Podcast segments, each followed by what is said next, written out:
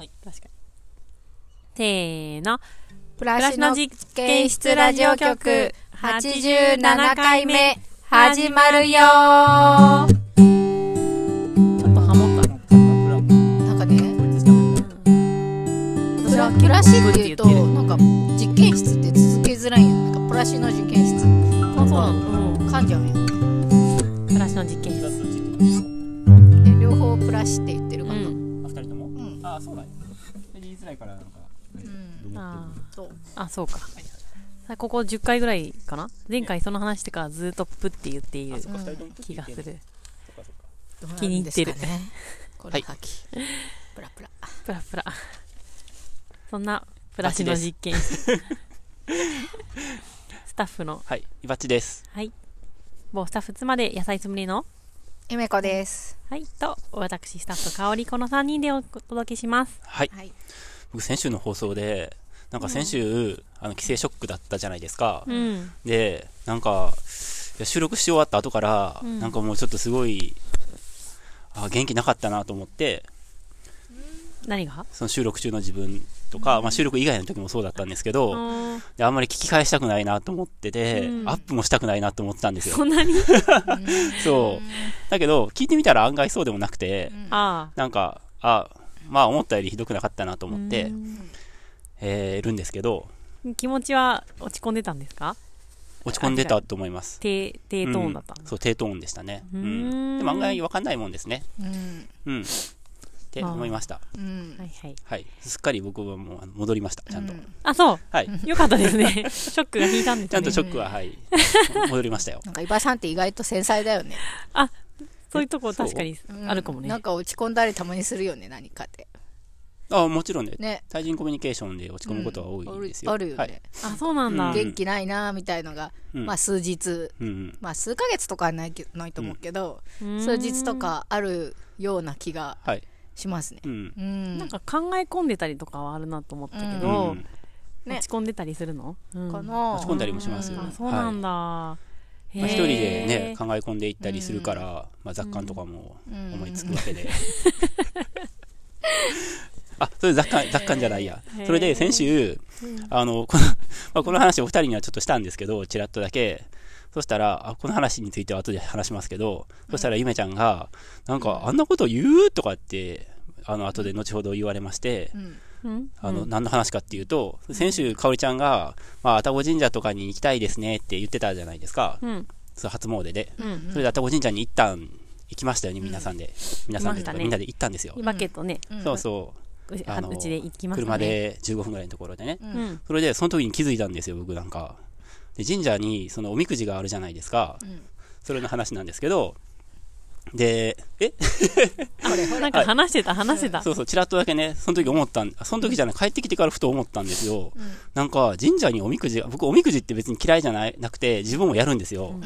だから別におみくじっていうカルチャーに何か物申したいことは何もないんですけど、うん。でも神社におみくじがあることって、まあ普通だと思ってると思うんですけど、うん。なんかもうちょっと雑感みたいになってるんですけど、うん。よくよく考えたら、神社とおみくじって何の関係もないし、うんよくよく考えたら、おみくじの存在って、神社の本質的なその存在価値を損ねてると思うんですよ。って言ってましたね。うん、そう。うん。神社で言ってたよね。うん。神 神社で言ってた。神社のさ、神社で言ってた？頂上おみくじをのさ、引いた後に引いた後直後にみんながおみくじ見てキャッキャしてる時にさ、うん。ぶっ払ってたよね。あ、その時に言ったっけ？俺、後に帰なんってきてから。でここでそんなこと言うんだよって私は思ってて、おみくじ引いて幸せに報告大吉だと喜んでる人の前で言うか、しかもここ神社やぞと思って、や 僕もおみくじやるんで別にいいんですけど、ってなかったよね、その時その時はね、たまたま僕ちょっと持ち合わせがなかったから、うん。まあ今年はやんなくていいかと思って、これまでも別にやってるし、あの、いいんですよ。いいんですけど、だけどよく考えてくださいよ。ん。神社って、いや、似てるんですよ。神社とおみくじってすごく似てるんですけど、うん。神社って、なんか、その人のお祝いをしたりとか、まあちょっとその、なんていうか、あの、厄年とか、ちょっとそういうお祓いみたいな、その清めたりする場所じゃないですか。うん。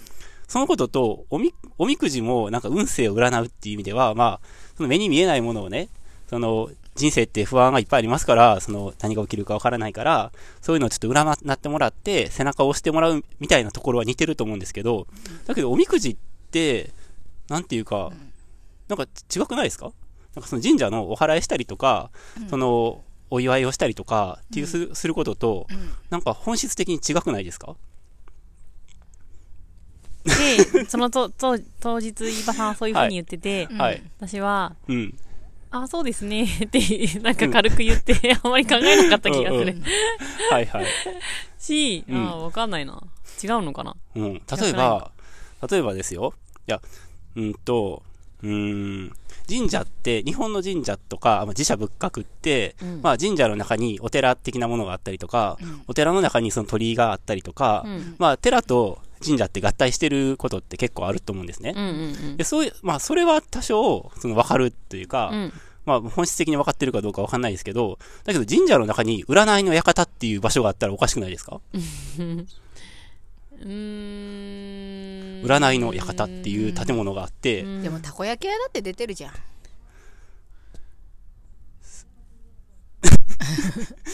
えー？うん。そうですか？これがさなんていうの？でもそれは別に神社がその推してるわけじゃないじゃないですか。うん。たこ焼きは別に占いだって、そうなんじゃない？出てたら。なんかそういう僕は、うん。そういう列の一角か。そうそう。いや、なんかね本質的にその神社の性質を貶め、なんかね、貶めてると思うんですよ、なんか。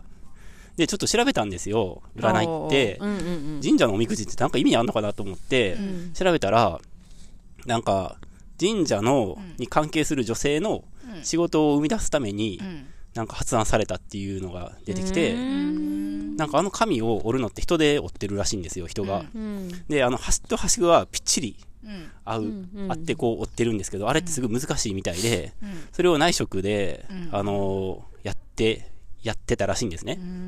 そういう仕事を生み出すっていうのが最初のきっかけとしてあったみたいなことが書いてあって。っ、てことか。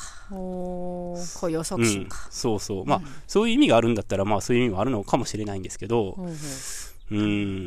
なんか例えば、全然違う話ですけど、スーパーマーケットの入り口にガチャガチャとかあるじゃないですか。うん。僕あれとかもすごいやめてほしいんですけど、なんかあれスーパーマーケットと、の、と、なんかまあ、そのお金儲けっていう意味では別に、あの、共通してるかもしれないですけど、スーパーマーケットの本質的な意味と何の関係もないじゃないですか。ガチャガチャって。ううんん。だからやめてほしいと思ってるんですよ。自販機みたいなもんじゃん、自販機も自販機なんて関係ないよねどこでもあるじゃんうどこにでもあるよね。うんとか、例えば、その、い考えたんですよ、その後なんか、うん皆さんを説得するための例を。うん。で、この我が、じゃあ暮らしの実験室がね、うんうんえーあったとして、うんここに何があったらおかしいかなと思って、うん別に、その、おみくじはおみくじとしてあって別に存在してればいいと思うし、うんガチャガチャもガチャガチャとして存在してあっていいと思うし、うん。で、これからまあ言おうとしているのは、例えばマクロビオティックっていうカルチャーがあるじゃないですか。うん。でマクロビオティックもマクロビオティックとして、あの、やりたい人は、その、なさったらいいと思うんですね。だけど、暮らしの実験室で、いや、暮らしの実験室のスタッフが、マクロビってすごくいいと思ってて、って言って、マクロビを積極的に推奨するスタッフとかが現れたら、僕ちょ、ちょっと待ってほしいって言うと思うんですよ。うんなんかそういう感じに近い。うんと全然関係ない方が逆にスッキリしてんのかもねなんかぽいぽさをうん。なんかあのーこっち側っていうかさ、ちゃん分かってる人だったらさ、うん。なんか全然違うよねみたいなおみくじと神社って本質的には違うよねってうん分。かってるんだったらあれだけど結構なんかうん。まあ神社っつったらおみくじでしょみたいな、うん。おみくじでしょ神社はおみくじでしょみたいな、っそう。てされるとちょっと嫌だなみたいな、農場はマクロビでしょって思われたらうん。ぽいもんねみたいなうん。そしたら困ると。逆に農場にセブンティーンアイスの自販機があったら、別になんか絶対関係ないけど、それはあだからなんかもう、なんか好きなんだな、みたいな。スタッフの誰からが好き神なんだなみたいな社とたこ焼き屋でいいんですよ。じゃあ、そそそういう感じじゃないですか。うんそういうことでしょ？まあ、セブンティーンアイスはちょっと置くかどうかわかんないけど。絶対買うよね、農場の人みんな。夏とか。めっちゃ誘買うよね。惑に、誘惑に。あの、入り口のさ、看板の横にさ、セブンティーンアイスの自販機があるの。まあちょっとさすがにセブンティーンアイスは置かないかもしれないけど、まあまあ、言わんとしてることは、その、どっちかといえばその方が、あの、納得感はあります、ね。マクロビのなんかさ、玄米スープとかの自販機が置いてあるよりはさ、うんセブンティーンアイスの方がまだいいよってことでしょ、うんそう僕らも玄米食とかちょっと推奨してる放送もしましたけど、うん別に玄米食は別にいいんですけど、うんなんか、ママクロビをしたくて別に玄米食してるわけじゃないじゃないですか。うんうん。って思ったんですよう。んうん。でもほら、日本人はエンターテインメントすごく好きだから、そうなんですよ。うん。だからそう。結構、うん。えっ、とあ何か節操ないというところがあるというか、楽しかったら何でも取り入れるところあるじゃないですか、うん。うんだからそういうノリなんだと思う。消費したいのよ。そう。別に許せないとかじゃないんですけど、うん。なんか神社の方が、なんか逆にそっちに寄せていってるというか、自らね、うんうん。おみくじとかを、まあ、神社行って、その真面目にご祈祷とかするだけじゃなくて、うん。まあ、おみくじとかできたら楽しいのは楽しいと思うんですよ。うんうん。楽しいじゃないですか。うん。今年はどうかなとか、だから別にそれでいいんですけど、うん。なんかそのことに自覚的なのかな、無自覚なのかなっていうのは気になるんですよね。なんかわざとやってるんだったら、うん。あの、いいんですけど、うん。その神社の方がそのことに気づかずに、まあ、僕が思っている以上の深い意味があるかもしれないんですけどね、本質的にやってることの。おみくじは確実に神社の客単価上げてるもんね。あげてでも、小銭、小銭稼ぎ程度にしかならないじゃないですか。お賽銭はさ、10円だとしてさ、うん5円とかさ。うん。でも、まあおみくじは最低100円じゃん。うん。ねうん。で、なんか、この間行ったところはうん200円のやつだったじゃん、子供たちが欲しいって言ったのは。うん。うだん。からさ、すごい客単価をさ、うんなんかお賽銭のみうん。よりはさ、うん急に上げてくるじゃない？うんうんそう思まあ、お守り買う人とか、絵馬買う人とかさ、うん。ね、買う人とかいるけど、うん。それって結構、そんなには多くない気がするんですよ。うん。でもおみくじの方がやっぱり、ね、ワンコインでできたりとかするっていうんで、う、うんみんな確実にそこでお金しをますよね。落としていっうんて、守り買わない人でもおみくじはしますよね。お賽銭の10円と100円だったら、やっぱおみくじの100円だったら全然違うじゃないですか。うん単価上げてくるから、うん。10倍まあそこに戦略を感じますよね、神社の。ね私が神社だったら置きたいわ神社も大変なんじゃない？気も起こるの。神社もそういうやっぱお金のことやっぱやってるんですか？やってるやってますよ。うん。うん。やってるやってる。まあ法人人税からさ、かかんないからさ、うん。全然普通の会社よりはさ、経営はね、まあ楽なのかなって私は想像してますけど、うん、それでもやっぱりね、大変なんじゃないんですか、でもなんか一応表面上は、そのご祈祷とかも含めて結婚式とかさ、いろいろあるけど、まあいくらでもいいですって絶対言うじゃないですか。この金額、これはまってるもんね、大体の最低料金が。まあネットとかで調べればね。うん。でも絶対その向こうからは値段し指定しないと思うよ。うん。そんな、うんなんか、お下品なことはできないわっていう方たちですからね。知ってると思いますけど、うん新聞のさ、うんあのし一面とかのうん一番下の欄にいろんな本の紹介があるうんであれ月刊住職ってあのああるね。うん読んでますか？うんあれ結構あのお寺だけどお寺ビジネスの,、はいはいはい。あのいろんなことがこうサブタイトルで載ってて、うん。うん。まあちょっと具体的に忘れちゃったけど、うん。なんかお寺を経営するにあたって気をつけることとか、うん。ねえあるでしょうね。あると思いますよ。うん。それこそさ、お寺でさ、お寺がこう立ち行かなくなったらね、うんどうなるかって私全然わからないんですけど、うそれこそもうなんかその土地ではさ、大変なことじゃないですか。うんうん檀家さんだって言ったりとかするだろうし、だから絶対にやってはならぬことじゃないですか。うん。あの、絶やすっていうことは、ね。まあそういうのいっぱいありますけどね。ううんん。でももうねずっと続いてきたことの、もう恥みたいになっちゃうじゃないですか、生き恥みたいになっちゃうから、もうそれを回避するために、うんそんな恥は忍んでいられないんじゃないんですか。でもさおみくじで客単価上げたいんですよ。逆にさ大っぴらに商売商売するとまたそれはそれでいやらしいしね。そう。おみくじ可愛いとこなんじゃない、うん。うん。まあね、そういうふうに、なんていうか、まあビジネスとか、ある意味その福袋とか販売してるわけじゃないんだからいいじゃん。エンターテインメント施設としてね、その割り切ってるならそういうやり方ってあると思うんですけど、うんうんその変にその神聖な場所みたいな、ん。なんか、風にしちゃうと、んなんていうか違和感あるなと思うんですよね。ううん。ん。でも神聖な場所であることは違いないとは思うんですよ。だけどあんまり神聖な場所、神聖な場所ってしすぎるのも、なんか良くないと思ってて、だからその辺のバランスはすごい難しいうんと思うんですよ。そうですね。うん。うん。その神聖性がなくなったら、うん。行く意味なくなるじゃないですか。うん。かといって、神社パークみたいなね。神社ランドみたいなやつね。そう。うん。でもあそこの神社に行行くのも、なんか近くにその子供が遊べる遊具があるから行くとかもあるじゃないですか。うんうんだから、神社とあの遊具は別物ですけど、ん。なんかセットにはなってますよね。うん。うん。うん。遊びに行くって感じだよね。そうそうそう。よく考えたらさ、うん。そのお参り10円でさ、うん。なんかちょっとさ新年っぽい気分にさせてもらってさ、うん。遊んでさ、うんなんか200円のおみくじ引いて、なんで愚痴言ってんねやろって感じですよね。10円じゃ申し訳ねえなみたいな。大変ですよねっていう気持ちなのかなって、ああ、うん、カンパみたいな？そうそうそうカンパみたいな。感じかな、うん確かにそう思ったら急に僕が言ってたなんか、申し訳ない感じになってきました。神社のさなんかハッピー金な新年福袋とか売ってたらさ、うんうん。どうかと思うよ。なんか3000円のやつと5000円のやつがあってさ、うん。絵馬とかがさいっぱい入っててとかさ、うん。お守りとかさ。あっていいんじゃないですか？なんかこうなんか何のお守りが入ってるかわかんないみたいな。だって福袋だからね、うんう。うん。んあセットあってもいいかもね。あれこれ去年の絵と書いてあるよみたいなやつとかさ それは使い回それはあれですけど。ね。うん。そんなのってたらさちょっと在庫処理感がさうん。すごかったりしてさ、うん。まあ。嫌だなとか思うけど、うん。まあまあね。ほとんどさおみくじなんてさ基地から上しか入ってないじゃん。今日はたまに入ってるけど、うん。ほとんみほとんどの人をさ幸せにできるん。コンテンツだと思うんですよ、うん。まあなんかああよかったって、はい。今年もなんかいいことありそうみたいな、でも僕が見たそのサイトだと、結構その今日があったらしくって、うん。うん。全部引いたんですって、うん。その全部引いた。ライターの人がどうん。だけど、今日っていうのは YouTuber みたい、な。んか、YouTuber みたいな感じですよね。うん。なんかこの、今日の感じの、この、あの、だバケツみたいなところ、うん。あ、感じ。うん。そうそうそう、あの、バケツみたいな、その鉢にうん。芽が出てるっていうことらしいんですよ。うん。だから、今日っていうのは悪いことじゃないんですよって、その神社の人が説明してくれたって。うん、確かに。こういう植木鉢にこう、目って、カタカナで目って書くじゃないですか。おー今日っていう感じ。おーだから、これからいいことが起こりますよっていうことなんですよって言ってま、書いてました。別室に案内されてここでなんかうん祈祷すればみたいな 今日ビジネスが1万円ですよ あ、じゃあ行きましょうかね。すいませんね。もう最初からおっさんのざ雑れ言をね。感でしたね。はい。じゃあ、えっと、うんニュースかなんだっけ？なんかニュース的なものありますか？あ、ニュース。うん。えーっと、7日、8日から？今までか。そうですね。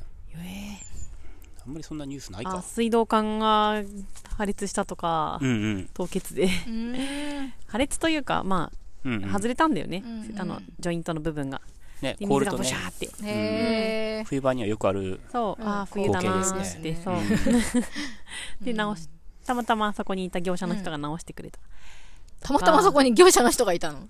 なんかガすごいスの点検できてて、そそう。で、大吉じゃんかおりちゃん。大吉だよ。ほんまやね。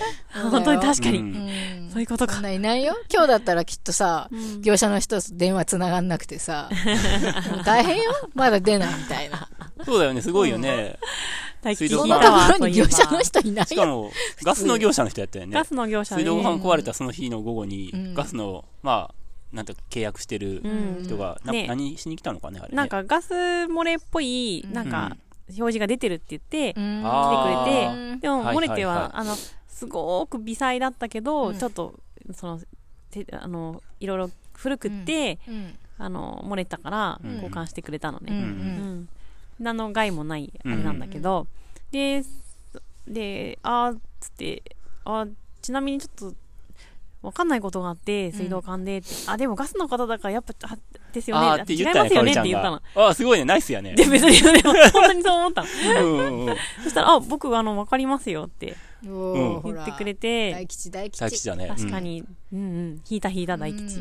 うん。うん。うん。で、あ、ちょうど、うんうんあの、あ、これね、って言って、うんあ、こういう直し方もあるけど、今はこういう直し方で、うんそれで、この部分はホームセンターどこでも売ってるけど、うん。このパーツはね、売ってないんですよ、全然。ん。でも、この間、たまたまなんか大量買いしたんですよ、僕。おおそ れが車に積んであるんです。ほらほら。そんなことってある？ないよ。大吉じゃなかったら絶対ないよ。これって、スピってますよ。スピってますか？大吉やね。ねえ大吉だよ。そんなことなくない？普通。ないよ。うん。違うその業者誰？やっちゃん？違う。違う。違う本当にガスの業者の人がだって水道管が破裂して困ったねって午前中に言ってたら、ん午後にガスの業者の人が来て、あ、それ直せますよって言って、うん。あ、そういえばそのパーツ普段売ってないけど、たまたまこの間買って大量に持ってるんですよね、今って言ったってことでしょ、ないよね。そんなことないよね、普通。確かに。うーん。かおりちゃんものう。しかうも、ん。言っていいのかな？うん。なんか、すごいや格安でやってくれたんですよ。ほうんらほらほらほら。ねなんか、えー？うん。愛宕神社行ってよかっよかたね。った。いやおみくじ引いた愛宕様だよ、愛宕様。神社行っただけじゃなくて、おみくじ引いたからじゃない。うちの水道管壊れたら 絶対に業者繋がんないよ、イバさん。繋がんないねおみく。じディスってさ。そうだね。うん、ほんまやわ。困るよ。もう一回神社行っておみくじ引いてみた方がいいほんまや。いや、僕引いてなかったから引きに行こうかな、じゃあ。引いた方がいいかもうね。ん。大吉出しといてよ。わかった。引くわ、じゃあ。ううんん。あれさっき大吉引いてた？吉。吉吉か。ううん吉はまあ、業者に電話つながるくらいかな。そこにはいないよね、さすがにね。あよかった、業者にはつながったぐらいじゃん。うそうね。ん。あそうな、かおりちゃん大吉やったんや。そうだよ。大吉で大吉なんて書いてあった。のなんか印象的なことを。でもね、あんまり別にそんな大吉っぽいことは書いてなくうんて、う。うんん。あの、裏にさ、表にさ、はいはい恋愛とか、あの、転居とかあるでしょ、うんで、裏になんか神の教えみたいなうんうん一言が書いてあって、うんはいはいで、その、い項目は別に、まあ、待てば来るでしょうとか、うんうんお待ち人。待てば来たやん。うんすごいね。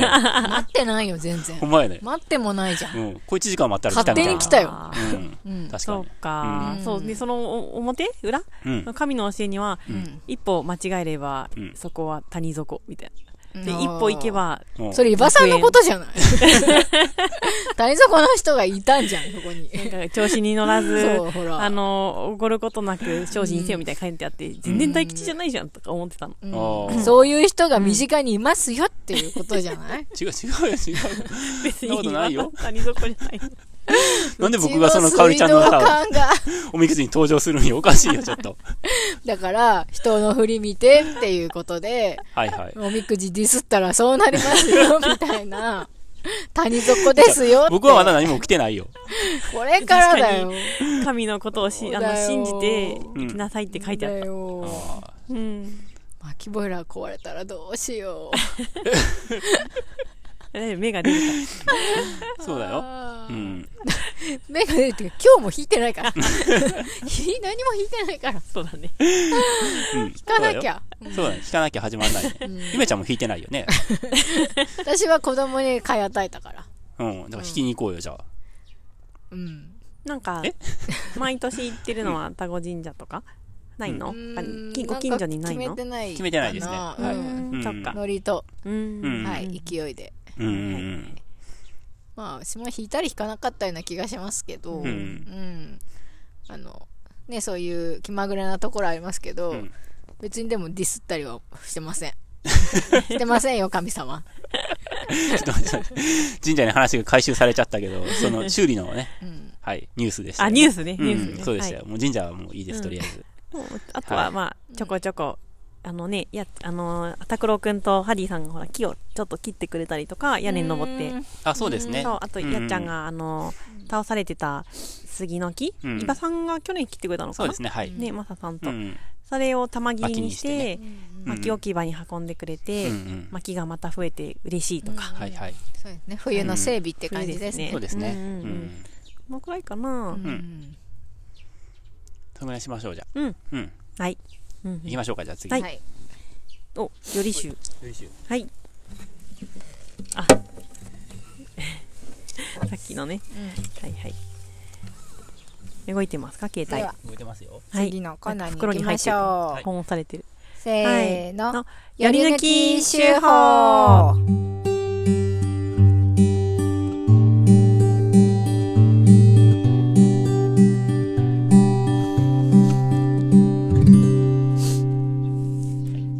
このコーナーは毎週発行している農場手法の中から一つの記事を朗読して味わいます。はい。まあ思ったけどギターいいですね、やっぱり。あ、本当？すごくこのうんうんちょっと小鳥の声と相まって、ああ、そうですね。牧歌的な感じで、うんうんうんいいね。ね。はい、手法。はい。うん。なんかね、今回、今回の手法は、ペライチ。新年号で、はい。うん内容が一発目の手法でうん。で、なんかね、お正月どう過ごしたとか、うん。うんそういう話を各自書いてて、うんうん。こまあ。結構ね、うん。先週お正月の話はしちゃったのねしたからね。で、エイジンさんのその一節っていう話になったんですよね、それで。エジンさんは、まあ、そこそこ長くヘジンさん年末年始あの倒れてたそうのなんですよ。倒れてらっしゃったので。コロして。て、うんうん。もうあのね、療養も明けて、その内容が書いてあそこそこって元気になっているんですが、まあその経緯とかね、うん。そんな感じのことが書いてあって今年もどうぞよろしくお願いいたしますっていうふうにうん。締めくくられているのですが、うん。追伸っていうところがあって私ここ気になって、うんうん。ここを読みますね。はいはい。はい。あそっか引いた方がいいのか。長いのすぐ終わる。いやうん一言ですね。あじゃあいいです。はい。追伸。余談ですが今年年女なのでうさぎのようにぴょんぴょん飛び跳ねる一年にしたいと思います。かわい。いさんかさ、かわいいうさぎのさ、なんか LINE ねのうさぎみたいなのが、そう LINE スタンプみたいな。えいってえい片手上げてる。みたいなうさぎとなんか、だるま？ここになんかだるまうさぎみたいなのがいて、うん。まあこういうねフリーのイラストがあると思うんですけど、うんううんん。はい。かわいい感じで。こ。れでエイジンあエイジンじゃないや。エイジンに対して。いや、言イエジに対してじゃなくて、この、はい。なんかうさぎ年だから、うん。ぴょんぴょん飛び跳ねる一年にしたいと思いますっていう、うん。これなんかあれなんですか、なんかテンプレであるんですか？めっちゃみんな書いてるんですけど。知らなかった私周りの人まあ本。当？うん。まあ親父ギャグじゃないですかなんか、え、そ、そんなの、でも私、12年前もうさぎ年あったと思うんですけど、うんそんなこと聞いたことなかったんですよ。うん。その前もうさぎ年あったと思うんですけど、じゅそういうこでとが言いたくなる年代に差し掛かってるんじゃないですか？何これと思って、私なんか結構びっくりして、なんか、いや、イエジンも書いてると思って、はうん。どういうことなの？これ、これは多分、あの、比喩ですよね。比喩だと思う本当には飛ばないじゃないですか。えっと、ちょっと待ってくださいね。まず整理したいんですけど、その年女の、だ年、年、なんていうの？年、うん。その年の人っていうのはずっとうさぎ年ですよね。そう。だから、その12年前もさらに12年、まあ、まあ、要すつまり36歳とか、うんうん24歳の時とか、12歳の時も、うん。まあ、12歳の時はね、まあ、そういう語彙力の問題もあるかもしれないですけど、うん。一応ず、定型なわけですよね。うん。うん。で、36歳の時には使わなかったけど、うん。その40歳になってうん使うようになったのか、っうん。ていうことが一つと、ちょっと分類したいんですけど、うんうん分類。えっと、僕が例えば、ゆめちゃんがうんうさぎ年じゃないけど、年賀状とかに今年はうさぎなので、うんなんかあそれも見たんです。あそれもあったんです。はいはいはいはいそのお前違はうやろと。そう、でも今年はうさぎ年なので、うん。なんかぴょんぴょん飛び跳ねる一年にしたいと思いますみたいな。まあはい別にはいはい。はいね、年女じゃなくたっあて、じゃあもうその年女とか年男とか関係ななく、く、動物に寄せて、そういうぴょんぴょんとか。ちょっとつで盲信ともあるんですかか、ね。なんか今考えたけど、イノシシ年で、なんかトトツっとつ盲信とか猛進の年にしたいですとか。え、じゃあネズミは？みたいな。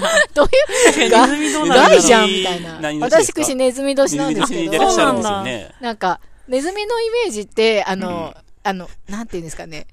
一般なんか、一般的なっていうか、なんか端っことかかじって、なんか結構そう、ゴミが。結構迷惑なやつじゃないですか。すよね特に農家とかだと。うんうん。でも、あの、干支のお話ってあるじゃないですか。うんうん。で、干支だとネズミって一番で、あの、干支の昔話で言うと、まあ、ネズミってちょっと知恵があって、はいはい。猫をね、うんまあ、干支の中のレースに入れなかったりとか嘘をついて、で、牛の頭の上に乗って、ジャンプして1位になるとか、ちょっとこう、クレバーな感じはいはい。だと思うんですけど、まあそういうね、ネズミ年なので、なんか、キレッキレの1年にしたいと思います、みたいな。でもそのエピソード知らない。あんま知らないじゃんはい。どちらかっていうとなんかさ、うん病気広めるやつみたいな。もう、このご時世とんでもないわけじゃないですか、ネズミの。そうですね。いやはいはいねはいえ。うまいこと言えないですんか言えないですよ。よね。何言ってもなんかもう大変じゃないですかう。んうんうん。とか、牛とかは？みたいな。牛はなんて言えばいいの？って感じじゃない？しっかり歩みたいと思います。ゆっくりしっかり歩みたいと思いますみたいな。うんうんうん。無理あるよね。虎は？じゃあ虎。トラほらえ、い、も、もうかんなとかさ。うん。ゆ、うん、そうね。肉食でいきます。じゃあさ、もうさ、立つは立つ。竜は？竜どうすんの？それをやっぱうまいこと言うのが。神かよみたいな。うまいこと言うのがやっぱその、全部考えようよ、じゃあ。なんかかわいそうじゃん、なんか他のさ、辰年の人とかさ。うん。うさぎ年の人はさ、なんかさ、ぴょんぴょん飛び跳ねるとか、しかも、うさぎってだけでさ、ちょっと可愛らしいイメージもあったりしてさ、ねうんなんかね、ずるいじゃん。あたし、辰年なんだけどなみたいなさ。う。うんん。タツはでも、竜はいいよ。空飛んでるしさ。うん。かっこいい、縁起いいイメージあるよ。じゃあ、どんな年になるんですか、辰は？うん。なんだろうね。でもちょっとだけ待ってもらっていいですか、はい。なんか神社のおみくじに難癖つけた僕は、僕はそういうキャラでしたけど、んこの文章の最後に、まあ、ん？どこだっけ、あ、ここか。はいはいはい。今年はぴょんぴょん飛び跳ねる一年にしたいと思いますに突っ込むゆゆえちゃんもどうかと思いますよ。どっちもどっちじゃないですか。でも結構私も、うん。あの、おーって思った。ああ、そうなんや。2票だ。でも、うん。あ、うん。まあ別にこれ、あの、イェジンさんにね、なんか言いたいとかじゃなくて、じゃなくてこれ、うん。これ流行ってんのかなって私はふと思ったのよ。はいはい、他にも見たからね。かなり見たから、はいはい。5人ぐらい見ましたよ。うん。へフェイスブックの、あの、明けましておめでとうの投稿とか、年賀状にも書いてあったし、だから、こへー。れ何？もうなんか、決まってんの？みたいな。しかもこれ、あ、さ、フォント変えて、うん追伸っそうだよてやって、。目立ってるよ追。伸でしかも余談ですがってことはあって、うんうんまあ、ぴょんぴょん飛び跳ねたいって書いてある。余談目のパ、なんか迫力すごすぎるよ、これ。あ やっぱり書きたくなる魔力があるんですよ。るんでしょうね。うんあで、そう、で、このぴょんぴょん飛び跳ねるってのは多分、リアルな動きじゃないじゃないですか。うん絶対イェジさんぴょんぴょん跳ねないと思うんですよ。あちあちこち、まあ、飛びま、とか、まあ、軽やかにね、フットワーク。軽くとうんか、はい。いうことだと思うんですけどー、うん本人呼んできましょうよ、じゃあ。本人はまさかこんなことで やめとこうか。呼ばれるとは思わなちょっかった。と喋っててください。ちょっとだけ交渉していきますあ、ねわ。かりました。そう、なんか気になったんですよ。うんうんうんこれは、あの、聞きたい。あの、クジラさんに、うん。そういう、私ね、そういう、疎いんで流行りとか、うん。流行ってるのか、まあ、そういうの昔から言うじゃんっていうことなのか、うんうん。どうなんですかねって聞いてみたいですよ。結構さ、でもさ、政治家とか、うん。なんか結構お年の方とかが、うんうん。そういう新年の挨拶、合宿交換会とかの挨拶はいはい。ではい、なんかこう、跳躍の一年に我が社もしたいと思いまうんすとか、うん。ねちょっとなんか親父ギャグっぽいこと言ったりするよね。感じも、はい。イェジンさん、これ。どう、どうなんですか？まさかの。はい、。これはイェジンうは、ん。どこから引用した言葉なの？なんか、どこからか聞いたんですか、やっぱり？いや、全然。単純に、そこに余白が空いたオリジナルだったの？これの考えは。余白あそ的に。余白余白。その余白に何か入れようと思って、うん私どこかで聞いたとかじゃなくて。あ全然全然。私も今年単純に、あと、あ、うさぎ年だしなと思って、私年女じゃん。よし、ぴょんぴょん跳ねちゃえ。っていう。じゃあみんなが思いつくってことなのかな。思ってたわけじゃなくて、あ、そうそうそうそう。余余白に、そう、余白に何か書こうと思って、ああ。余白の力だよ。そそうなんだ。これめっちゃいるんだよ。今までさ、う。さぎ年でしょ、うん。で、今までのうさぎ年の時も、うん。そう書いたりしてたの？あ、いや、書いてないかもね。あじゃあ、時代のあれじゃない？なんかあるんじゃない、あんのこの、このタイミングのこの、なんとなく共共感が、ロナで、ちうん。ょっと、今年はちょっとコロナがちょっと明けつつあって、うんうんみんなもぞもぞし、うんなんかうずうずしてて、そうそうそう今年こそ背景があるんじゃはない？ちょっとぴょんぴょん跳ねちゃえ、はいみたいな。はいはい。は、い。あ、うん。それだよ。あんじゃない？そうだよ。ほ。ら、めっちゃ、うさぎ年ぴょんぴょんって検索したら、めっちゃ出てくるよ。ぴょんぴょん跳ねて飛躍のとか、へー。うん。そういうイメー。みんな書きたくなったんじゃない、うんこの時代のだからネズミはどうすんだよ。ネズミはじあ。ゃあ、チュチューチュー言おう。なんだよ、チューチュー でも、えそうね、イノシシとかはさ、今年はイノシシのように、ちょっとつ盲信で頑張りたいですとか言えるけど、ねトラも言えそうだね。うんねえ。言えなそうなのは確かにあるよ。辰年困るよ。辰年も困るね。ヘビとかさ。地に足ついてないよ。ヘビね。うん。ヘビね。ヘビとかさ、嫌いな人多いよ。わかりました。はい。全然余白のなしだだと多分時代ですね。余白、余白と時代だったんですねはいはい。そう思いますか。じゃあ、じゃああのね、流行ってるとかではないっていうことなのかな？おうんーオリジナルだったね。そうだねでも気になっていたことがちょっとわね、はいまあ一つの回があってよかったですが、うん。うんはい。まあ時代感っていうことじゃないですかね。馬さん鳥年ですよね。どうですか鳥年はどうしたいですか？うん。え、今年？年男のあ、と時に年って？に、岩井さん親父ギャグ好きじゃないですか？なんか、羽ばたくって感じじゃないじゃないですか？でも12種類の中で唯 一ちょっと身重いよね鳥、うん。鳥って鶏だけ？だよね。うん。鳥年は鶏のことよ。ああー、じゃなくて、他にと飛ぶ動物おらへんやんな。まあ、竜ぐらいですかね。竜。あ、竜と鶏だよ。なんかうん、大空を羽ばたくって感じじゃないですもんうねん。どっちかっていうと竜だよね、違そうれね。ね。ねえ。なんなんやろうね。ん。家人類に畜みたいな。人類に奉仕しますみたいな。うん朝、夜明けを告げる鳥じゃないですか。ああ。神話とかにも出てくるし。ねなんかね、うん長い夜に、そう。んこう、光をもた別らす。れを告げて、うんうんまあ、夜中泣いてっけどね、めっちゃ。泣いてるよね。3時とか泣いてるよね。でもそれうまいこと言うの難しいですね。うんほら、伊庭さん好きじゃん、親父ギャグ。そうですよね。うまいこと言いたがりじゃん。う。うんん、考えといて。うん。鳥年結構先だけど。うんそうですね、はい。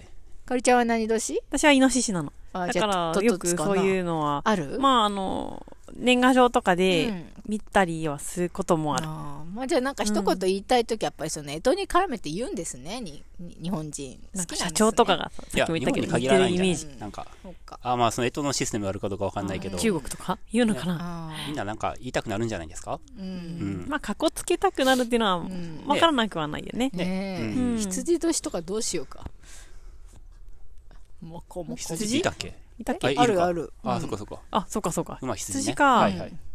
羊か。どうする？羊なんんか馴染みないよね場したんやろね。ねえ。うんあ、でもほら、うん中国なの？えとって。中国だよね。かもねからなのかな、だ確か。うんなんかでも中国で干支の話とか聞かないけどねどうなんですかね？わからない。中国疎いので、はい。文化に。う。うんん。羊年とかもさ羊なんかねちょっと可愛いイメージメルヘンなイメージありますけど、うんでもそれ以上のものは意外とないっていうかまあウウール？うん。まあウール大事ですよね。戦い一年に。暖かい一年にみたいな感じ？かな。うーん。猿とかは。ウールオイを大事にしたいです。ウールをよね。うん。カサカサじゃなくてね。ウールを ウールオイをね。はいはいはいはい わかんねえよ。結構。飛躍がありますね。はい。ね。はい。ね。ああ、楽しいね、考えるの、こういうの。私たちクジラチャンネルも飛躍の年にいたしましょうね。ぴょんぴょんとね。はい。週報のぴょんぴょんとね。本当に端っこの方にあるこのたった一行でね。うん。ね。えみんな気にならなかった。あでもちょっとかおりちゃんちょっと気になったたっっ言ってたもんね。うん。うん。うん。いいですね。よかはいった。うん。ね牛虎うたつ。来年はたつですよ夏だね。夏夏みんなどうするかね確かに。余白子供の名と。前とかにさなんか竜なんとかとか増えるのか昔はありそうだよね、そういうの。あるよねタツオとかいるんじゃんね。なねえうん。いるかな、タツ龍二とかさオ。あ、リュウジねう。んああ。龍二くんとかうん達夫とかうん。達とか竜はね、かっこいいイメージがあるよねうん。男の子っぽいようんねうん。どっちかっていうとボクサーとかになりそうなイメージあります。そうなんだ。達吉のイメージかな、達吉。あ、ああ達字違うけどね そう？うんだっけ？違ううん違うあ、そうなの？多分ねわわかんない。うん。ちょっと古いね、達吉ってね。うんねえそうじゃあですねはい。えっとのことはよくわかんないなでもちょっと面白いから 調べてみようかな。不思議なシステムですよねえとってうん。12年サイクルでなんかうんうん。年女とかさうん年男とかもさう。うんんなんかまあ自然にもう生まれた時からそういうシステムがさうん。組み込まれてるからさ世にうんうんうん。なんか疑問を持つこともなかったけどさううんん。うんまあ商売してんだろうなそれでってうんその年の人形とかぬいぐるみとかさう売っん。たりとかマスコットになったりとかさうん。お菓子もさその時だけパッケージ変えるとかさあるじゃないですか、あるある。それこそそういうだるまとか売ってそうだよね。うん。うん。もしかしてこういうさこのイラストとかもさ有料でさ、売ったりとかもあるじゃないですか、うん。LINE スタンプとかもね、うん。だからきっとねビジネスですかね、でも、ビジネスが始まる前からあったと思いますよ。そうですうん。ね、でも変わるって楽しいじゃないですか。そうかう。うんん今思ったのはさ、月火水木金土ってあるじゃない、うんな何か名前つけないといけないじゃん。うんうんそれでその辺にいた動物の名前をつけたのかなって。竜は？え、月火水木ってどういう意味？月火水木金土ってうん。名前がついてるじゃないですか。月は月だし、火曜日は火曜日だし。はいはい、星の名前ってこと？そうそうそうそうそう。それ同じで、うんまあ星じゃないけど、ああ、なんかこのサイクルな、サイクルっていうか、そうね、11とかうん、なんか数えた9くなとか10とるじゃないですか。かねうん。うんううんん。で、きっとタツも竜も身近な想像上の動物だったりしたんじゃないかそな。っか、ねうんんううんまあそうですね竜神とかね、うんありそうだますからね。ねうんうんうん。うん。なんか、うん。でも楽しいよねうん。う。んうちさ、私も、相方のハディさんも、うん水木もね、イノシシ年なのよ。おおー3人ともね、イノシシで、優勢だけは、何年なんだ、あの人は。わかんないけど、ううんんうん。3人揃ったなと思って、んなんか、イノシシ同士ぶ、なんか、みんなで泊まることを知らない家族になりそうだなって。思った記憶がありう、うんんなんか結構、干支って、なんか、入ってるかも。うん私のマインドの中にはいはいはいうん。なるほどねそういう意味では。うん。比喩とかね。うん。馬さんもなんか鳥やってるしね。ね確かに。思ったわ。え、関係ないよ。思ったよね。関係ないよ。僕の友達全員鳥飼飼ってることになるやん、そしたら。友達ってあの同学年。そんなことないから。鶏肉が好きとかね。ねそうだよね。肉の中では鶏肉が好きって言ってなかった？鶏肉好きですよ。はい。そう寄せないでくださいよ。もしかしてこれって。もしかしてこれスピってないよ、別に。スピってますよスピっ。てないよ、ただの、ただの、そう、な、なんですか？ただのことじゃないですか。ちょっとやめてくださいよ。でもほら、牛よりもね、鶏肉の方が、チキンの方が好きじゃんそうです。ね。ねうんもし牛年だったらね、ビーフ好きかもよ。言ったかもしれないですよね。うんプラシーボ効果ですよ、それ。うん。どうしようね、はいうんはい、そうか。はい。うん。そうですね。はい。なんかね、大空飛ぶ系の鳥やったりでもいいけどね。ワシとかねワシとかね。ああ、そうだね。ううんん。鶏ね。フクロウとかね。ねあ、フクロウもえ。うね。ん。なんでよりにもよって鶏になったんやろな。まあ、豚は入ってないのに。結構その鶏も昔は、こう、神っぽい存在感うん。だった時期もありますよね。多分、祀ってたみたいな。そうそうそう。多分そういうことなんじゃないですかよね。うん中国とか結構そういうのうんありそうですよね。ね、ありそうね。うんそう考えると、ますますさ、そういう鶏とか竜とかと同列に、なんかネズミとかさ、ねまあ、ヘビはちょっとありがたいか。ヘビはなんか縁起みたいなよくありますよね。うん。お金貯まりそうなうん。イメージ。うん。うん昆虫とかじゃなくてよかったですね。ああ、ー確かに。。カドシとかやだよね。角？か、かか、あ、角しね。やだね。ちょうどしはすごいよくて。あなんか、ーすごいよね。カブトムシ年とうんか。ちょうどし、なんかでも手羽そうじゃない？うんなんか、え、そう？うん。いいじゃん。なんかア、ゲハ？アゲハみたいな。カメムシとかキャバ嬢っぽいみたいな。キャバ嬢っぽいカメムシ。ねええ、ムカデ年とかで。うんあね。うん。そうだね。そうだね。でも、蚊がやだな、蚊。かやだアブね。ムカデとかね。すごいね。はい。はーい。雑感。なんか今日全部雑貨みたいな。そうだね。それでは次のコーナーに行きましょせーの。う。イバッチの雑感コーナー。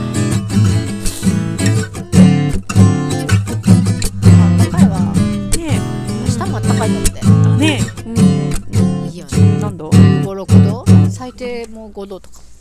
おいいー。すごいね。ヨーロッパの異20度常気象のの話してましたよね。してましたね年末年始うね。ん。なんか25度だって、うんだったんだ。年末年始う。ーん。もすごいよワイ。ハじゃん、すごいワイハ。ねえうん。う。うん。ビキニの女性が写ってたよ、写真に。すごいよね。すごいね。はい。じゃあ雑感コーナはい。ー。はい。あ。なんか、うん。そうですよね。なんか先週法をうん、先週法で書いたことを改めて、なんか、じ自分的に良かったなと思ってて、はあ僕がね、自分で週法で書いたやつなんですけど、まあ、かおりちゃんは先週、あ、岩さんのもいいんじゃないですかって言ってくれた。ですが、まあ、1年を総括して、あ、先々週報かな？そうなんです。はいはいあ、先々週？先週？法年末号。あ、そうあそうですね。あ、そうです。うん失礼しました。先あれないね。年末の、あれ？がないあ、本当や。抜けてる30日。まあ、いっか。うん。なんか、思ったんですよ。ふと文章が、とかアイデアが降りてくるじゃないですか。うんうん。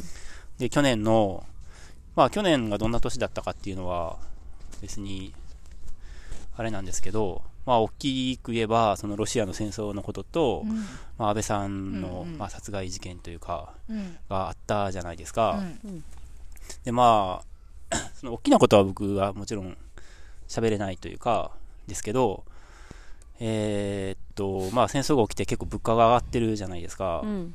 そのことと、まあ安倍さんの事件っていろいろ、それこそだから僕がそれについて喋れることは何もないんですけど、なんかあの、容疑者の人が、えっと、世代的に、まあ、その就職氷河期世代じゃないですか。うん。で、まあ、一般的には、ちょっとわかんないですけど、うんまあ、7割、ぼ僕の印象だ、まあ、僕別にその本人じゃないから全くあれですけど、まあ、その宗教の問題が言われてると思うんですけど、で宗教の問題も結構大きいと思うんですけど、その、えっと、世代の問題もちょっとあるなと思ってて、で、ちょで、社会的にも、その、就職氷河期世代の人たちをどうフォローしていくかみたいなうん。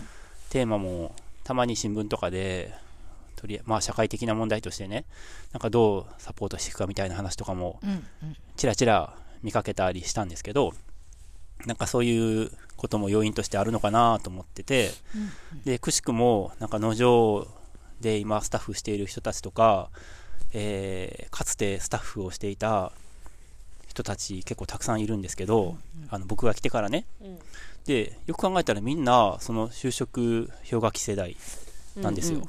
うん。ほぼ。まあ、かおりちゃんとかは結構ほとんど後半の最後の方にかなのかなってるかどうかぐらいかもしれないんですけど、うんまあ、一番若いのはかおりちゃんと、あ、ゆめちゃんはね、ギリギリな、私はね、結構就職とか良かったんですよ。そうですね良くなってきた急にうちの学年ぐらいから良くなった。うん、うん。84年生ま世代れですよね。的にはね。うんそう。でもそうですね。だから切り替わりぐらいの時だと思いますねうんうんうん。多分。で、えーもちろんその僕、同世代の友達とかも、あの、頑張って、まあ、就職したりとかしてる人もいっぱいいると思うし、えーですけど、まあ、世代全体で見れば、やっぱりすごく、あの、まあ、割と大変な、あ時代ですごいいいところの例えば大学出ても全然仕事がなくてで別の資格取って、えーどうにかそれで仕事にありついてるとかでその時の時代であんまりいい仕事ができなかった人とかは後になってもそれがずっと後々響いてしまううん。なんか挽回できない挽回のチャンスが与えられなくてうん。でその就職のいい世代の人たちの方がまあどんどん良くなって追い越されていくみたいなうん。なんか現象があるっていう風に見てるんですけど、うんなんかそう思うと、なんかたまたま、まあたまたまかどうかわかんないんですけど、まあ、僕たちの世代の中で農場に来た人たちが、まあその世代が多いんですけど、なんか農場に来た、来て、なんか僕個人としては、あの、まあ、助けられたというか、うん。あ、よかったなって今思ってるんですよね。うんうん。んその人たちに助けられた？あ、うんあ、農場にとという存在に。あ農場存在に。そうそうそう。うんうん。そうね。うん。で、まあ、この道で、だから10今19年ってことですけど、うん。19年やっててう、んで、ねう。ん。んで、その物価のことで言えば、物価の話ちょっとしたっけ？戦争で物価が上がってるって話したっけ、うん今最初ちょっと冒頭で今してた。うん冒頭でしたじゃないですか。で、なんか物価は上がってるんですけど、なんか農的暮らし的なこととかをしていると、なんか結構しのげるじゃないですか。なんていうか。うんまあなんか物の値段がもちろん上がってても、うんすべすべてのものを買ってるわけじゃないので、結構時給制の方に、うんあの比重があると、うんそんなに世の中のその波をダイレクトには受けない。うんうん。ですねまあ多分影響の大きさは違いますようね。うんん。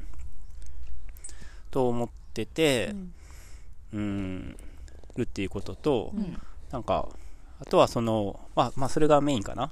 うん、書いたことの。あともう一つは、その野菜セットの値段とかを、まあ、どうするかっていう話が、あの、あるときに、まあ、物価が上がってもいるし、まあ、値段上げた方がいいとか、例えばその、農場の卵って10個で400円なんですけど、結構卵、なんか安いですよねってよく言われるんですね。うんうんうん。で、僕は、あ、なんかある？それが有畜うんや有機で、うん。ひあの化学物質とか、うん。その抗生剤とか食べさせてなくて、うん。平飼いでとか、うんうんそうそうそう。うんで、うんもちろんそ、そういうのいろいろ積み上げていったら、あのー決して高くはない値段だと思うんですけど、だけど、その人によっては、やっぱ10個400円って結構高い と思う思うんですね。うんうん単単に考えたときに。うんだから、あ、そっか、安いかと思って、じゃあ10個500円とか600円とか、まあ、にしたら、として、して、そしたら、たちまちやっぱりその、手に届かない人たち、今の400円ですら、やっぱそれは選択肢として上がってこない人たちももちろんたくさんいると思ってて、そういう、昔だったら、その社会って、まあ農場ができた時とかだったら、その分厚い中間層っていう風に言われると思うんですけど、みんなが中流的な似たような生活水準だったんですけど、今すごいお金がある人と全然お金がない人にすごく分かれてるじゃないですか。で、だから、その真ん中の値段っていうのが、値段がつけられないなと思ってて、真ん中っていうか、どっちにもにもとって、なんかいい値段ってない、難しくなってるなと思ってて、だからお金がある人にとっては安いねってなるし、お金がない人にとっては、めちゃめちゃめちゃ高いっていう風にうん。なるなと思ってて、うん。で、なんかそういうのもすごく、まあ考えさせられ、あ考え中というか、うん。難しい世の中になってるなって、うん。えー思った的な感じなんですよ。うん。うん。ううん。ん。ね。う。うん。ん安いって言われることあるよね。うん。野あるよね。菜セットじ野菜自体もさうん。セット料金としてこれは安すぎるよちょっとってうん。いうことすら言う人もいる。じゃあ買ってよなんか安売りなんじゃないみたいな。じゃあ2個買って。ねえ。本当だね。うん。そうっていう人もいるよね、んなん。かねまあ一般市場価格としてはうん。すごい高い方ではないと思うんだよね。からとかにしたら400円。からからとかね。う。うん。ん。ね。そういうのはあるよね、うんもちろ。うん。んプラスお気持ちと。かうん。変動性はねよく農場でもうん。この頃ね、去年ぐらいから。るよね。ううん。ん。ねその据え置きじゃなくてもいいと思うんですよ。ね。ね。うん。最低これはいただきたいっていうねうん。維持するためのお金としては400円。でもこれが安いと思うんだったら。ね。うん。っうん。ていうね。そういうことってあり得ると思うんよね。なんか、まうす、ん。これからますますというか。ううん。ん。私はそのロスジェネのことを今聞いてて思ったんですけど、うん。まあねギリロスジェネに入るか入らないかぐらいで、でね自分より世代が上の人たちとのさ、まあ、農場の人たちを含めて交流ってある中で、うん。なんか全然そのロスジェネ感感じてないんですけどうん。感じてました？このね当時うん当時の就職の時とかまあそういう働いてる時企業として働まあ岩さんはないですけど岩さんだってさやってないから分かんないじゃんって気もするけどうん。就職活動とかもしてないじゃん、はいはい。ううんんうん。みんなでも苦労してた様子は見てますよ。本当？うんうん。なんかまあみんな一生懸命就職活動はしてたんですけどでもなんかさいい時代とか知らないし。まあ、それしか知らないもんね。そうそうそう、うん。なんかむしろもっと上のねあのバブルを経験した人たちの方が喪失感ってすごくあると思うんですよでも別に最初からもらってもないから喪失感もないじゃないですか。それがスタンダードで生きてるから、はいはいはい。それが苦苦しいとも思わないしうん。なんかあの時代が良かったっていうこともないし、うん。そこそこ、まあ、せ自分の性格もあると思いますけど人生平和に幸せに生きてきた人だなってねまあ恵まれてたんだと思いますけど。え、ゆめちゃんの世代がってこと？私自身がね。はいはいはい。うんうんうん。でまあうんだからなんか全然よくピンとこないんですよロスジェネとか だってロスジェネじゃじゃない、ない、でもないらしいじゃないですか。でもギリうん。多分そういうのかかってるから、うん。うん、見てきてずっと就職活動とかも自分がそういう時には少し良くなってたかもしれないけど、うんうんずっと良くない良くない良くないっていうのを言われ続けてて、はいはいはい受験の時とああ、かもねそうかもね。そうそうはいそう、もはい。うんうそうだったから、うん。まあ、いざ就活始めたら、思ったより、なんそうなんか良くなってるん結果はじゃないっていう。良かったみたいな感じで、うんうんで多分次の年ぐらいからもう売り手売り手みたいな感じだったと思うんですけど、やってる時は結構、もう大きなねなんかビッグサイトとか行ってね、うん。ブースに行ってねみたいなのやりましたよ、はいはい。あごっこみたいな感じでしたけど私は。へえ、やったんだう。やりましたよ。なんか変なリクルートスーツ着て。変な。なんか、無数にあるあのビッグサイトとかにブースがめっちゃあるじゃないですか、うんテントみたいの。で、これ何の会社なんだろう？とりあえずパイプ数座るとくか、みたいな感じで。うんうん。で、なんか、へーみたいな、なんか VTR とか見たりとかさ、してさ、うんうんうん資料持って帰って、うんでも二度と資料は開かないみたいな、うん。うんそういう真似事はしましたよ、私も。うんうんはい。うん、で、就職も、なんか、私真面目にやってなかったんで、就職活動そんなに。まあ、数社内定も、確かにもらったんですけど、2社ぐらいかな。うん。で、どっちにしようかな、みたいな 感じですよね、本当全然。うん。うん、だから、な、なんていうか、うん、ピンンとこないんですよ、いろんなことが。だからそんなふざけたあなたのような態度でも、医者から内定がもらえる時代だったわけですよ。だから、ねだってあなたにはピンとこないと思いますよ。もちろん僕は就活してないから、まあもっとピンとこないけえど。かおりちゃんはうん、でもうちもあんまりロスジェネってピンとこないよね。大変だったし、まあ今思い返せばね、うんよくさ、うん。あの、あの何十社受けてさ、うんうんうん全部落ちたとかさ、うん。100, 100社にエントリーしたとかさ、うんそういう話は聞いてた。うん。しもう多分10年前からずっとそうだった。10年っていうのは、かおりちゃんが就職し始め、うん就活し始めた頃のうん10年ぐらい前からもうずっと氷河期なわけなので、あーまあそういうもんかなみたいな。んそうそう、ロスジェネっていう意識は全く、うんそれはロスジェネってのは後からつけられたそれがもうスタンダードだからうね。ん100社受けるのが普通みたいなさ。うんうんうん。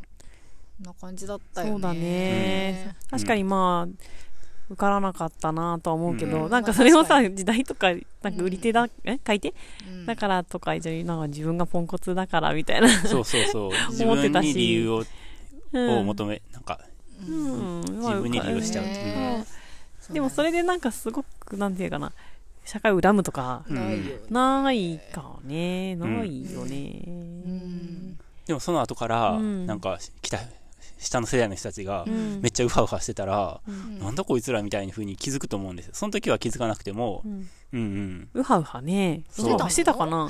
まあ知らない。私ですよ7ね。年ぐらいそう、ね。就職して7年ぐらいしたから、後輩も入ってきてたけど、おうおううん。7年も勤続したの？3年やって別のとこで、転職してない。そううわあ、そう社会人す3、4年？うん。そうよ、社会人だったのです。ね 私1年で辞めたから。の上社会人歴短い人が割1年と。かかおりちゃん長いねね。ベテランだね。うんいやねなんかすごい立派。うん全然ですよ。社会人経験ってさ、僕してないから、うんなんかした方がいい。なんか、まあ僕は別にもはやそう思わないけど、なんか社会人経験っていうのも、なんかした、なんていうか、そう難しい感情ですけど、別にしようと思わない、まあ今更できないし、うんあれだけど、なんかその当時ね、うんなんかした方が良かったのかなって思ってた時はあるんですよ。うんうんあれはみんな知ってるしね。そうそうそう、うん会社で働くっていうのがどういう感じなのかとか、うんうんまあ会社で働いて身につけ、あ、会社で働かないと身につけられないような、うんそういう、あるじゃないですか、そういうものとかも、うんうんうん。なんかありそうじゃないですか、僕は知らないので。お世話になっておりますっていう。電話応。対応とか。電話対応。あいやいやいや、そういう感じじゃないけど、うんそういう、わからへん。それがどういうものか、僕の中でぼやっとしてる、なんかう、もやでしかないよ。あでも、うん。まさしくそういう社会人やっといた方がいいっていう、うん。えーマインドというのかな、うん。考え方がうん。我々世代特有かなと思う、おー。うん、え、どういう意味？どういう意味？今の若い子とかうん。農場に来る20代とかの子って、うん。社会人やっといた方がいいよいいっていう意識はそんなに強くない気がしてて、ああ、うん。むしろ？社会人っていうのは、まあ、一応企業人ねいわゆる、うん。そう。まあ、結果として企業に勤めるのはありだけど、っうん。て思うけどなんか私そこでねの頃は、勤めるみいたいな考えはもう古いじゃないですか、多分。あ一一生とか全然思ってな。いですよ。でもむしろ、その大学出たら就職するものだみたいな、毎度まあ今でもあるけど、うん。なんかこう社会人して一人前みたいな、うんうん。なんかなんかとりあえず経験みたいなはいはい。3年は考勤めないとえは私もすごいああるしあったし、とかね。うんとりあえず会社で働くのが筋だよねみたいな、うんうんうん。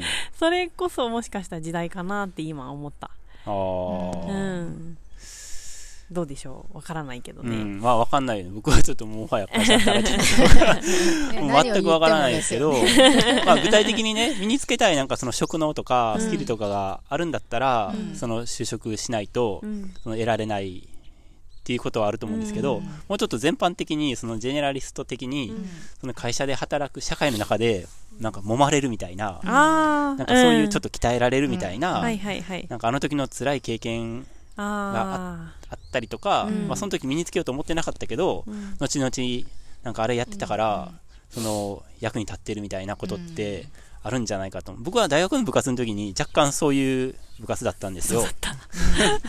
そう、アイセックっていう団体だったんですけど、うん。ちょっと、その、ビジネスチックなことをちょっとやってて、うん。そこで別に意図せずに身につけていったものって結構後々あったなと思ってて、うんうんそれは農場来ても結構そのスタイルっていうか、そこで身につけたスタイルみたいなものっていうのは結構僕の中では、うんうん。その、あるんですね、しっかりと。うん。でそういうものって、なんか就職とか会社の経験の中で、なんか身につけ、身についていくものなのかなってなんとなく思うんですよね。うんうんう。うん。ん。まあそうかもうね、んどうなんすか？ねどうなんですかね？でも、い農場でも相当、そういう経験をしてるような気もしなくもないけどね。ほら鳥インフルとか のプレッシャーとかあるじゃん？うん。責任の重さとかさ、うんうん。あるじゃないですか。はいはい。そういうのって社会、会社に入って、うん。お負わされるうんと。か負う責任と、決して、なんていうか、うん。お劣らないというか、ような気はするけどね。はいはいはい。うん。うん。でもうん農場ってあの建てないじゃないですか、うん。うん。一番そこが違いますよね。やっぱり会社とは、うんうんうんうん。完全な縦じゃないですか、うんうんまあ、横のつながりももちろん同期とかでね、縦ね。あると思いますけど、うんトップダウンだったりとかまあ、社長がいて、うんうん部長がいて課長がいて、うんで係長がいて、うんみたいな、うんっていうことって、うん。まあ、やっぱり世界が違うから、その仕組みっていうか、まあ、それを、えっと、学んだ学んだ後に農場に来ても多分何も意味ないですけどあるのかな？そのそのなんていうの社会を学んでうんうん。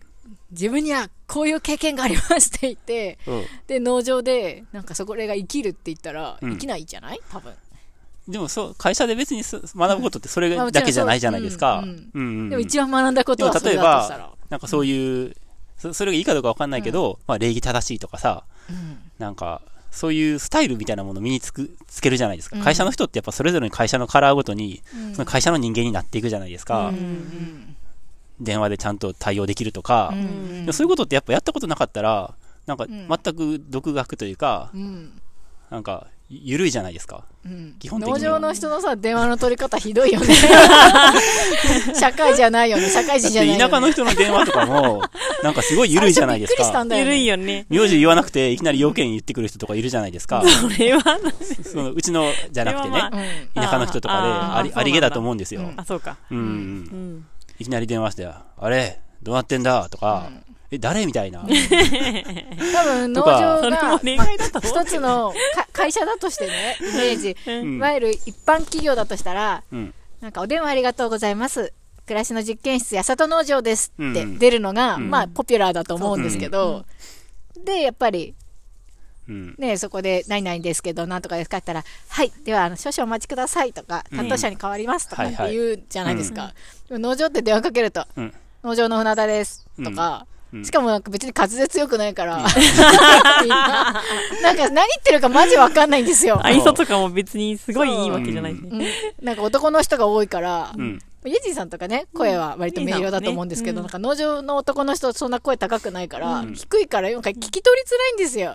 ハディさんとかも超声低いじゃん。低いね。なんか、ねえ、うん。鈴木さんとかもなんか何言ってるか分かんなかった記憶があるんで、そうそうそうそうって。うん結構ね、私農場に電話したくなかった記憶がある。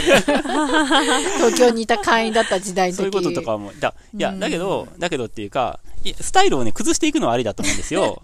だけど、そういう経験がなかったら、うんなんか、もう、例えば10代の頃からもう地元にずっと居続けて、そのまま農業とかをやると、うん。なんか、あ、俺だけど、みたいな感じになるじゃないですか。うんうん一回会社で働けば、そういう、そういう些細なことも含めて、うん。なんとなくい、その、い一通りのそのスタイルが身につくじゃないですか。うんうん。なんかそういう意味もあるんじゃないかなってう、んは、僕はちょっと思ってたんですよ。就職してな、僕しなかったので、うんうんでそういうのは僕にはまあないので、うん。なんか就職への憧れっていうのも今はないけど、うん当時はあったんですよね。うんうん。大丈夫です。私、今、話聞いててね、うん。自分が農場に来た頃にうん。書いた日記を思い出したんですよ。はいはい。で、あまあ、日記っていうか、その書簡をね、書いたんだけどうん思い出してて、で、あの、えーっとね、伊庭さんとか、うん私、当時、社会人経験って、その、一定の、なんだ、ちゃんとした感がつくんだと思ってて、あ実際そういうトレーニングも受けたし、うんはいはいなんか営業で入ったから会社のお金で研修とか受けれるじゃ研修ないですか。受けるじゃん。うんそうそう。で、電話の対応とかさ、うんうんこういうがマナーだとかねさ、メールの書き方とかね。でもなんか、こっち来てらさ、伊庭さんとかさ、うんうんまあ、他の人もそう全然ちゃんとしてるっていうか、はい。ちゃんとしてないですね。プラット？ちゃんとしてて、だってはい約束ちゃんと守るし、なんていうか、ちゃんと時間来たら来るし、うん。なんていうかな、誠誠実というか、うん嘘つかないし、うんちゃんと報告とか連絡とか相談とかしっかりしてるし、なんか、全然なんかもっと社会人っぽくない社会人が社会にはうろうろいっぱいしてますよって思う。ああ、だから、あ、思ってたよりずっとなんかまともな、っていうか、ちゃんとした人たちだっったなっててよ。よかったね。思った。思った、本当に思って、総務もやってたからさ、うんうん。おー。会社のいろんな人を見たりしてたんだけど、うんうん。うん、へー。ちゃんとしてない人は社会人だろうが、なんだろうが、いるんですいね、るある一定。はいはいはいですね。あーまあ、やりたいことをやるのが一番ですね。じゃあ。ああ、そうですつまりね。ってでもまあ岩さんの言わんとすることもよくわかる。うんうんですよね。うんまあでも社会人やってた人も結構いますからね。ハディさんだって役ね、うん。役所の方だったし、うんちいちゃんも丸の公内務員もやっ OL た。し、あの、なんか、そうだよ。ナンパな、なんかドライバーみたいなやつ？水商売みたいな、なんだっけ？そうそうそう、やつとか、パチンコガールズの。の送迎。うん。はい送迎やったり、経験豊富ですね、社会人のハディさん。ハリーさんもいろいろやってますね、うん確かにね。うんうんうん。あ、いた。でもまあ、確かにそう言われてみれば、うんそうは言ってもハディはハディですからね。うん。うん。通り過ぎてったね。今たまたま通り過ぎた。うんうん。でもハディの中にもそういういろんな、そのしてきた職能の断片っていうものが、多分、ねあの、ストックされてると思うんストックさですよ。れてますね。作ってるようね。うん。うん。うん。うん。何の話やっけ？ああ、氷河期、ロスジェネの話ですね。うん。うん。なっちゃんもね、ちょくちょくさ、うん。仕事の時の話してくれるよねう。ん。やっちゃんも別に転職とかしないでずっと同じ製本をやってたじゃないですか。うんなっちゃんは別に就職とか全く興味なかっうんてうんなんかタウンワークみたいので、なんか見つけねて、みたいな感じでしたよね。うんね。でもね、ちゃんとその就職とほぼ多分同時に実家を出て一人暮らしをして自活してたわけじゃないですか。ね。すごいですよ。うんうん、立派ですよう。んねうん。うん。で、お金貯めてね、うん山歩いてっていうことを、やっぱり自分のしたいことを成し遂げてるわけじゃないですか、自分のうん。うん。うん。力で。うん。結構すごいよ。ね、すすごいよ。うん。うん。みんなすごいよ。みんなすごいそういう。人たちがこういうところにうんね。なぜかた。またまね。うん。プラプラと。ねプラッとしてますね。うん。そんなもんでいいか。うんどうなんやろ。いろいろ思い出しちゃった、自分の仕事してた頃の。ううんん。覚えてる？ちゃんと。あ覚えてる、すごく覚えてる、そっかやっぱり。う。。うんそうそまあ7年もねうん、社会人してたらね。うん。う。でも覚えてるんじゃない？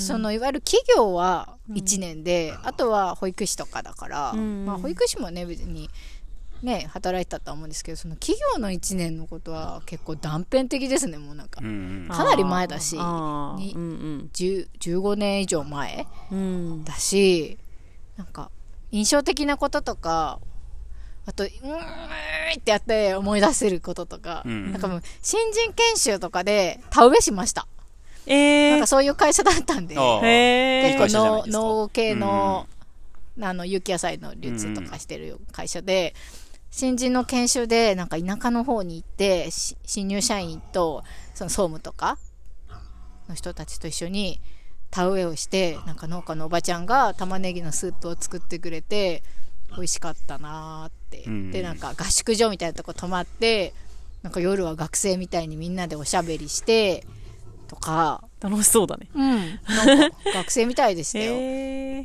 でなんか、泊まりのね、と研修とかよくありましたね。あったね。ホテルとかに泊まって、うんうん。なんか、次の日に発表があるから、あの、グループで、うんなんかいろいろ作ったりとかっていうのうんをしたりとか、なんかそういうのありましたうね。ん、あったね、あったうね。んそういうのはアイセックでやりましたね、僕は。はいはいはい。やってた。元。気かなみんなあの同期の子たちとかみたいなねふと思ったりしますけど、うんうん。同期何人いたの？えーそんな多くなかったよ30人ぐらいあ、おでも結構大きいあね。お多いね。ですか？そんないなかったかなって新卒の人多いんじゃない30人雇えるんでしょ？うんね。僕たちの会社ほら、会社じゃないけど、固定化したスタッフが嘘かもしれ5人だないけですよ。5人しかね。ううん。ん。はい。で全国にその、あったので、うん。師匠が。で結構ね男の子とかでもう最初から地方で頑張る頑張ってみたいな人もいたし私はまあ東京だったんですけど、うん。そう。うん。でもなんか私その時下手になんかあのいやらしい話ね。ちょっと器用だったんですよ、うんうん。見せ見せる器用みたいな、うんうんうん。であの今思い出しました。就職試験の時にそれこそグループワークみたいのがあってでそのグループワークをしてる姿を人事の人が見てうん。で、はい。はい発表とかもするんですけど、4人グループで、で、なんか10組ぐらいあって、うん。なんか同じ一つのテーマで、なんかみんなでディスカッションして、4人でディスカで、なんか発表するみたいなのがあって、で、なんかそういう時に4人いたら役割がそれぞれなんか自然と生まれてきて、うんで、この子はまあ会社に入った時、企業に入った時に、どういう、まあその役割をするのかなっていうのをまあ人事の人見たりとかしてるんじゃないかなって思って、うん。考えて、なんか主張はせず、こう、みんなをつなぎみたいな、うん。やらしいことしてました。そうあ、いえば。でもそういう就活攻略本みたいなのね、あったでもよね。読んでなかったんですけど、なんかやっぱり、うん。それがいいんじゃないかみたいな気がして、うん。で、4人で話すと、大体その人の性格とか、まあ、その、わかるじゃないですか。で、うん。うん。あ、こういうタイプ、こういうタイプ、こういうタイプみたいな感じで、で、自分はこういう役回りあろうみたいな感じで、で、すごい、やらしいなーって思いながら、自分をなんか俯瞰して見てて、まあでもそれも戦略じゃないですか。うんうんなんかここ受かりそうだなと思って、受かりましたけど、やだな今思うとすごい、なんかまあ人事の人も見抜いてたかもしれないですけど、そういう私のことを。うん。うん。でもね、全員が全員そういうことを思ってもやれるわけじゃないから、うん。うんこの子はできるっねて言って採用されたんじゃない？ねうん思い出しました。何の話や？思い出。思い出したねまあ一年でやめましたけどね。。ね 本当に。やめますって言ってやめたの？そう、うん。やめますって言ってやめましたよ。うーん。なんかでもあの感じ懐かしいな、グループでね、いろいろやったりするの。うもうなんかん。遠い昔の、ね嫌だな、ああいうなんか空気読み合ってさ。ね関係性のない人たちといきなりそんな、なんかできないよね。うんうん。ね誰だよそんなことでわかんのかなって感じじするけどでもなんね。かすごい笑顔でさ、んなんかこうやっていこうかとかなんとかとか言ってさ、うんもう全然やりたくない。ねうんそうと思って。でもなんか一生懸命やってたなと思って。うん、ねうんでなんかその就職試験、そのグループワーク終わった後に、まあ解散になるじゃないですか。で、その後、なんか歩いてたら会社出て、うん。みんなバラバラで帰ると思うんですけど、なんか同じグループだった男の子に話しかけられたんですよ。うん。うん。なんか、なんとかさんとか言って言われて、うんなんか、すごいできるねとか言われて、絶対受かってるよねみたいなこと言われて、えー、そうなんだ。あーみたいな。えなんか、え、そなんかいろう、別のグループの人？同じグループグループの人たち。男の子。あすごいなって思ったのはいはいはいうん、で、これなんかすごいやらしかったよな、私と思って、うんうんなんかそれへで、ーなんかしゃべ、駅まで喋りながら帰ったんだけど、まあその子も受かってたんですよ。あそうなんや受かってた、受かってた。同期じゃん。うん、同期、同期なんですけど、同じグループで二人受かった。すごいね。でもなんうかん、その子は、なんか確かに、この、グループディスカッションみたいなのしてるときに、うんなんか私のことをすごい横目でチラッチラッチラッって見てくるなとは思ってたんですけど、はいはいこいつ余計なことすんなよって私は思いながら。でもなんか、あ、なんかその、帰り話しかけられたのとかもすごいなんか、今急に思い出しました。い彼は何が良くて受かったんだろうね。や、でも、あの、意見してましたよ。ちゃんと自分の意見言えてるあの、言えるタイプの子で、私とか逆に自分の意見とか言わないんですよ。なんか調整、調整みたいな。しかもその帰りに、まあ、そのオフの場じゃないですか。うん。に、そのゆめちゃんみたいな人に話しかけれる能力っていうのも結構すごいと思うんですよ。確かにね。そういうことも含めて、うん彼はその見込みがあったっていうふうに思われて採用されたんだそのよね、4人グループで、その男の子と、うん。あと2人あんまり喋らないタイプのちょっとおとなしい女の子2人とかだったんですよ。うん。で、私は、その男の子は結構意見出してくれて、はいはい。で、女の子にも、そういう時にさ、二人で話してさ、私たちで二人でワイワイってやっちゃダメじゃん。はいはい、うんそうね。で女の子に適宜、ね、なんとかどう思う？とか言って、なんとかでとか言ったら、うん、うんそうだよね、みたいな感じで、だこういうことだよね、みたいな、なんか勝手にまとめたりとかするみたいな役割をしてたわけよ。おーいるじゃん、そういう人。そうね高汚らしい人。ポイントですよ。ね。うん。まあ、そう人事の人が見て、人事の人がああの回ってきたら男の子はそう結構自分の意見を言えるリーダータイプだな。あ、あの女の子はサポートタイプだな。よし、採用みたいな。そういうことだよね。そういうことだと思う。もう、わかりやすい。実にわかりやすい。わかりやすいよね。うんもうその、あーなんか恥ずかしい思い出して。ねうん。あったよね、グルーねプワークとかね。元気かな、あの子。三島、三島店にい行きましたね。私、極力インディー今思い出しましたけど。すごいねうんうんへーねうっかりクジラチャンネルとか聞いてたらいい聞いね。てねえよ。お便りとか欲しい。俺ですって。あそうそうねね。いいですねいいじゃないですか。うん。ああ、なんか恥ずかしい。ねうん。うん。じゃあ、しみじみしたところで。しみじみしちゃった。あいきますか？はいはい。そんなゆめちゃんのレシピコーナーが。そうですね。そんな今はいね、今こんなところではい。レシピを開陳するという。ね開陳。ですね開陳。はい、せーの。野菜ソムリエゆめこのあれが食べたい。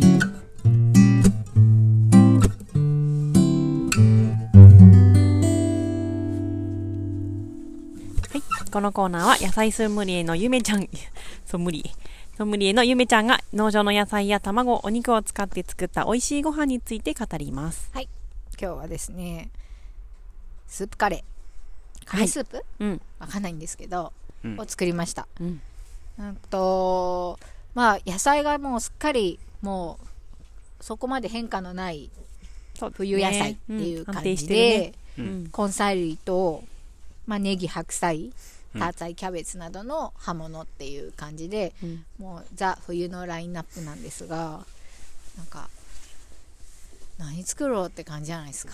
日う々。んうん悩んでます？日々。そうでもない、うん。そうでもない、今のところまだ。まあ、あの野菜がさそんなにどぎつくないから使いやすい野菜が多いとは思うんですけど、だからまあ何にでもなるけど何にしようみたいな日々うん。感じで、で最初ね豚汁とか作ろうかなと思ってもうザ豚汁みたいなラインナップのね里芋、ねごぼう大根人参ね。ネギ白菜みたいな感じだから、うん。もう豚汁にしよっかなと思ったけどなんか豚汁がちょっとつまんないなっていうのもちょっとふと思い加工室に行き肉のストッカーをバッて開けたら、えースペアリブがいたんであスペアリブ使おうかなと思って出荷には使わないじゃないですか。でスペアリブのをなんか圧力をちょっとかけてでどうしようかなどうしようかなって思ってとりあえずなんか大根切って人参切って ごぼう切ってああもうどうしようこのままだと豚汁になっちゃうって 思って野菜をね下茹でしてお出汁取ってってもう和和風の出汁も取ってたんですよ、このままじゃ私 ただの豚汁じゃないかって思ってでファッて見たら SB のカレー缶が目に入ったんで、それを入れてスープカレーにしました。あ 美味しかったそうですね。美味しかったです。なんかまあ、温まるし、うんカレーのねスパイスが入って辛みもちょっとあって、うん。で、まあ、味噌こそ入ってないんですけど和風だしにお醤油とみりんも入って、うん。こう口なじみのいい味うん。にちょっとカレー粉が入ってるっていうレベルなので、なんかご飯にももちろん合うしあこれうどんにもいけるなと思って、うんカレーうどうんんちょっと余ったらカレーうどんにもいいなと思ったんですけど、うんうん。なんかスープカレーってお店で食べたことありますか、うんあんまないかあな。んまないですね。うん。なんか札幌発祥らしいですね。え？さっほうほうほう。きなんかえっ、とやっちゃんが言ってたのを小耳に挟んだんですけど。なんか多分私が大学生ぐらいの時かななんか流行ったんですよスープカレーが。うんうんうん一大ブームがあっうん。て、なんか下北沢のお店とかに食べに行ったんですよ確かに、うーん。マジックスパイスとかっていうお店だったかな、うん。ん、確かにそれまでカレーっていうと、まあ、ドロッとしたねルーのカレーか、まあ、インドカレーかみたいのをしか知らない中マジスープなんですよね、うんうん。透明だしはいはい。そもそも茶色くないみたいな、うん。え、そうなの？そうすごい結構と、まあ、少しね、黄ばんでますよ。黄ばんでる決まってる。コンソメスープぐらいの黄ばみはありますよ。うんでもそのレベルで、中のお野菜とかめっちゃ見えるんですよ。私が知ってるスープカレーは。はいなのに、しっかりカレーの風味もあり、そこそこ辛み、なんか辛さも調整できるんですよね。ほへえ。でイメージ的にはなんか骨付きの鶏肉がゴロッと入ってて、うん野菜もゴロゴロとあなんか大きく切ったものが入っていて、でなんかご飯と食べるみたいな感じなんですけど、うん。どうやら札幌が発祥らしいんですよ。でもなんか拓郎君は僕は札幌でスープカレーを食べたことはありませんって、うん。はい。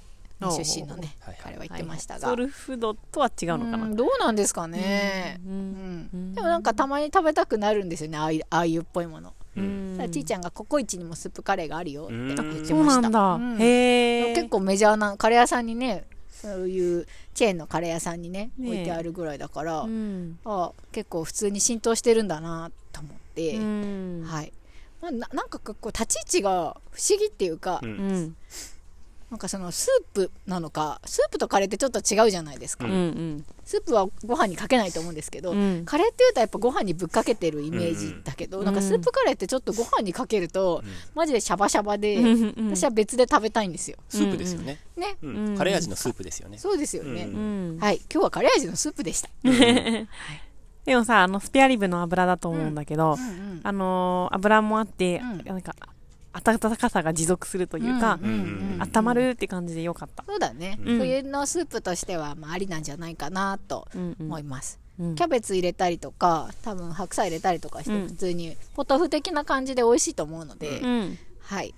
ぜひうん。お試しあれで、あの普通のね豚汁に飽きた方とかはうんうん。うんうん。お試しあれでございます、うん。なんかあれですか？ちょっと、冬野菜のネタに困ってる感じですか？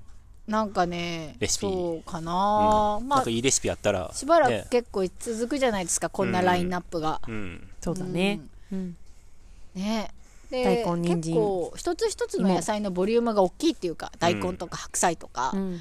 大量消費したかったりとかなんかね里芋が結構溜まっちゃったとかってのは農場の野菜セットあるあるあると思うんですけど、うん結構私もね大根は結構ね消費できないんですよなかなか私。なんかお味噌汁に入れるって言っても結構すぐちょっとじゃないですか、うんうんあの1本からしたら、うん。家族4人とかで大して使わないんですよねお味噌汁とか、うんうんうん結構結構ありません？大根のボリュームって、うん。うちは畑はなんか結構なんだかんだうんうん。使うんだよね。うん。丸ごと煮て、うん。醤油みりんとか、丸ごと？あ、丸ごとってその輪切りとかで？輪切りで一本丸々使って、一気に煮ちゃって、それをなんかちょっとずつ足しながら味変しながら何日か た食べつなぐとか。吹き大根みたいな感じでしたりとかもね。味がそうそう。サラサラダ好きなんで、千切りで、ね、マヨネーズとシーチキみたいな、シャキシャキ食べるの。マヨネーズと。シーチキ。ンうんうん。なるほど、うんうん。シャキシャキ食べるの好きですね。うんうん。あー。あサラダもいいよね、ーうん。今のね。本当に大根美味しい、うん。今年の大根美味しいしね。すごい美味しい、うん。ん。とはこれちゃん干思うんですがしてるしね。うん。あそうですね。今切切りり干し大根してるうねん。切り干し切り干しのサラダも意外と美味しくない？美味しい美味しい。美味しい美味しい。あのコリコリしてタッカーみたいになるじゃないですか、食感が。うん。でちょっと甘酸っぱく醤油のね、酢とかで食べたりとかしても美味しいですよそうね、か。いつもマヨネーズにしちゃう。ああそっか。醤油と酢か。いいね、うん、醤油と酢とごま油とか美味しいですよ、えーうんうん。いいね。甘酢とかで。うんうんうん。うんうん。ぜひああの切り干しいい作ったら。ですねうん。使ってほしいな、ううん。んうん。はい。今その煙突からさ煙が出てて、ね、出てるよね。僕もつい見ちゃった。見ちゃったよね、うんうん煙突の上からのが出てないんです。実は煙突の下にも穴っていうか開いてて下からもなんかすすっていうか煙っていうか出ててそれが切り干し大根にかかってる？かかるかなーって今見てた。屋根の上に切り干しし干してて。切り干しだね。そうだね。あそうだね。うん。そう思えばいいか。ヒノキの。いぶりがいぶりヒノキで炙った。うん。いぶりがうん。学校そうだね。ここなんじゃないか。そっか。確いぶかにり切り干し。いぶり切り干し。うん。何でも。いいね。うん。うんはい。はい。という感じでございます、はい。じゃあ最後で、すね。はい。締めクジラチャンネルではお便りをいつも大募集しております。今週来てない、来てるんですよ。わ そうなんですか？毎週、ここで？まーさん、クジラネームまーさんが、まーさん。はい。うん。今年もよろしくお願いします。はい。最後まで聞いてると忘れてしまうので、都度コメントします。あれ、はい。先週もそんなこと書いてたよね。ラーメン7し、私も気に入ってます。あそうなんだオーソドックスな味と価格が高騰しているラーメン屋さん、んオーソドックスな味とうん。価格が高騰しているラーメン屋さんも多いですが、うんここはリーズナブルですね。そうですね。ラーメン、餃子も美味しいですが、一番のおすすめはもつ煮です。あ、もつ煮食べた苦手でなければ一度試してください。食べた食べたよ。もつ煮つながりで言うと、国語国道6号沿いの土浦中抜き付近にあるほ須田うどんのもつ煮も最高です。へえ、須田うどんって多分チェーン店じゃないかな。ねなんか見たことありますね。見たことあるうんうんそうそうそう、七市っていうのラーメン屋の話したじゃないですか、うん先週。うんあ、まーさんありがとうございます。あの、もつ煮頼みました。なんか、私も食べログ見て行ったんですけど、なんかもつ煮はすごい結構人気だったんですよ。うん食べログの中で。え、ラーメン屋でもつ煮って感じじゃないですか。うんで、みんななんかその食べログの中で頼んでるから、頼みたくなるじゃないですか。うんで、ほら、ラーメン一杯の値段も安いから、餃子とかもつ煮とかも、まあ、一回頼んでみたいな気分で頼みましたね。美味しかった、美味しかった。美味しかったですうね。ん、味濃かったな、結構。ご飯欲しくなる感じの。本当？なんか色は薄かったよね。う。ん、色は薄かったけど、味はしっかりついてて、あ、これご飯もあったら美味しいだろうなっていう感じの。うんうんへちょっえとうまちなんで頼まなかったですけど、餃子も頼んだよね。うん餃子も美味しかったよね。うんうんなんか、うん。変な化学調味料っぽい味はあんまりせずな、うんうんそう、あの、スタンダードな手作りっぽい餃子で美味しかったです。よ美味しかっ。たです。へー。全体的にはお値段がお安く、うん。おうん。ー行ってみたくなりますそう。ねうんおすすめ。結構なら、もしかして並ぶかもしれないから、いつでもね。ね。うん。あの、早めに行ったんですけど、混んでましたよ。ねうん。また行きたいなって思ってます。気になりますねもつ煮も気になるなねうんねうんはい。クジラチャンネルではお便りをいつでも大募集しております。美味しいラーメン屋さんも教えてください。うんえっ、と、Spotify やポッドキャストポッド。キャストの概要欄から、クジラチャンネルの概要欄にリンクが貼ってありますので、そちらからどしどしお便りお待ちしております。はい。お便り嬉しい。うん。ね嬉しいうんうん。ね。こういう感じのも大歓迎。ううん。ん。もうね街の情報嬉しいよね。ね。嬉しいね。ね そのねなんかうん。なんだっけ。もう一個のラーメン屋さんも。あ、須田うどん。須田うどうんね。ん。あそうかそうか。うんうんううん。ん。私、あのね、美味しいサンドイッチ屋さん知りたい。おー。お知ってる人いたら、テイクアウトできるーそよ。のしのちゃん、しのちゃんのとこじゃなくてね。うん、しのちゃんはだってまあ都内じゃないうんですか。。赤羽ですよね。うん、はいこの辺で、うんこの辺30分ぐらいで行けるところで、うんうんなんかサンドイッチすごい好きなんですよ。えそうだったの？はい。初耳？サンドイッチ実はめっちゃ好きで、確かにあんまり知らないですね。知らないうんサンドイッチすごい好きなんですよ。うん。へえで、パン、もちろんパン好きで、まあ、パン屋さんにサンドイッチあると思うんですけど、でも、うんと、サンドイッチ置いてないパン屋さんもすごく多いじゃないですか。うんうんうん普通のね、焼いたパンだけって。でもなんか、サンドイッチが置いてあるパン屋さんは、私は結構、うほーって感じで、サンドイッチはね、すごい嬉しいってこと？そううほあーってなるんですよ。はいはいで、特に、あの、焼いたサンドイッチが好きなんですよ。うーんホットサンドじゃないですか。ホットサンドは挟んで、こうメーカーで焼いてるじゃないですか。うんまあ、それももちろん美味しいんですけど、なんかトーストしたパンにあー、なんか見たことあるかもね。挟んだサンドイッチ？焦げ目が。はい。はい。で、まあ、そうですね。それはまあ、出来たてを食べたいんで、イートインの方がいいのかなって気がするんですけど、あれ好きなんですよ。ああ焼いたね？そう、あれも好きなんですよ。はいあれを食べれる美味しいお店だっそたら教えてください。個人的なお願いです。結構絞ってきたね。はいはいはいそうは。あれいいよね。いあ そういうのない？なんかこれ、これ好きなんだよね？みたいな。こういうお店教えてほしいとか。ーうん。うん地元ローカル番組みたいなのっ。好きよ。私も一時期サンドイッチすごく食べたいなって時期がうんうん。たまに来るの。うん。うん。あ、来るんだ。来る来る。でもさコンビニのサンドイッチじゃないサンドイッチが食べたいって思ってうん。うんでもそうね。ううん。ん、そう美味しいサンドイッチがいい。なくてね、そう。うん。今んとこあのほらあっちの7号沿いだっけ？うんうんの米田コーヒーのサンドイッチがとてもボリュームがあって好きなんだけどあそうなんだ。うんで他にも知りたいねねうんいいですよね。うんうんうんはい。岩さんは何かある？大丈夫です。もうちょっと疲れてきました。はい。ね。クジラさん、ぜひぜひ私たちに情報を。はいそうですね。はい。うんぴょんぴょんとか使いましたとかね。うさぎがぴょんぴょんとか使いましたとかいうコメントとか、何でも聞いたときはいに。私も書きましたとかね。はいはい、そうそううんそう。うんはい。はい、じゃあ。しております。うんはい、では、またまはい。た。また来週も聞いてください。はいせーの。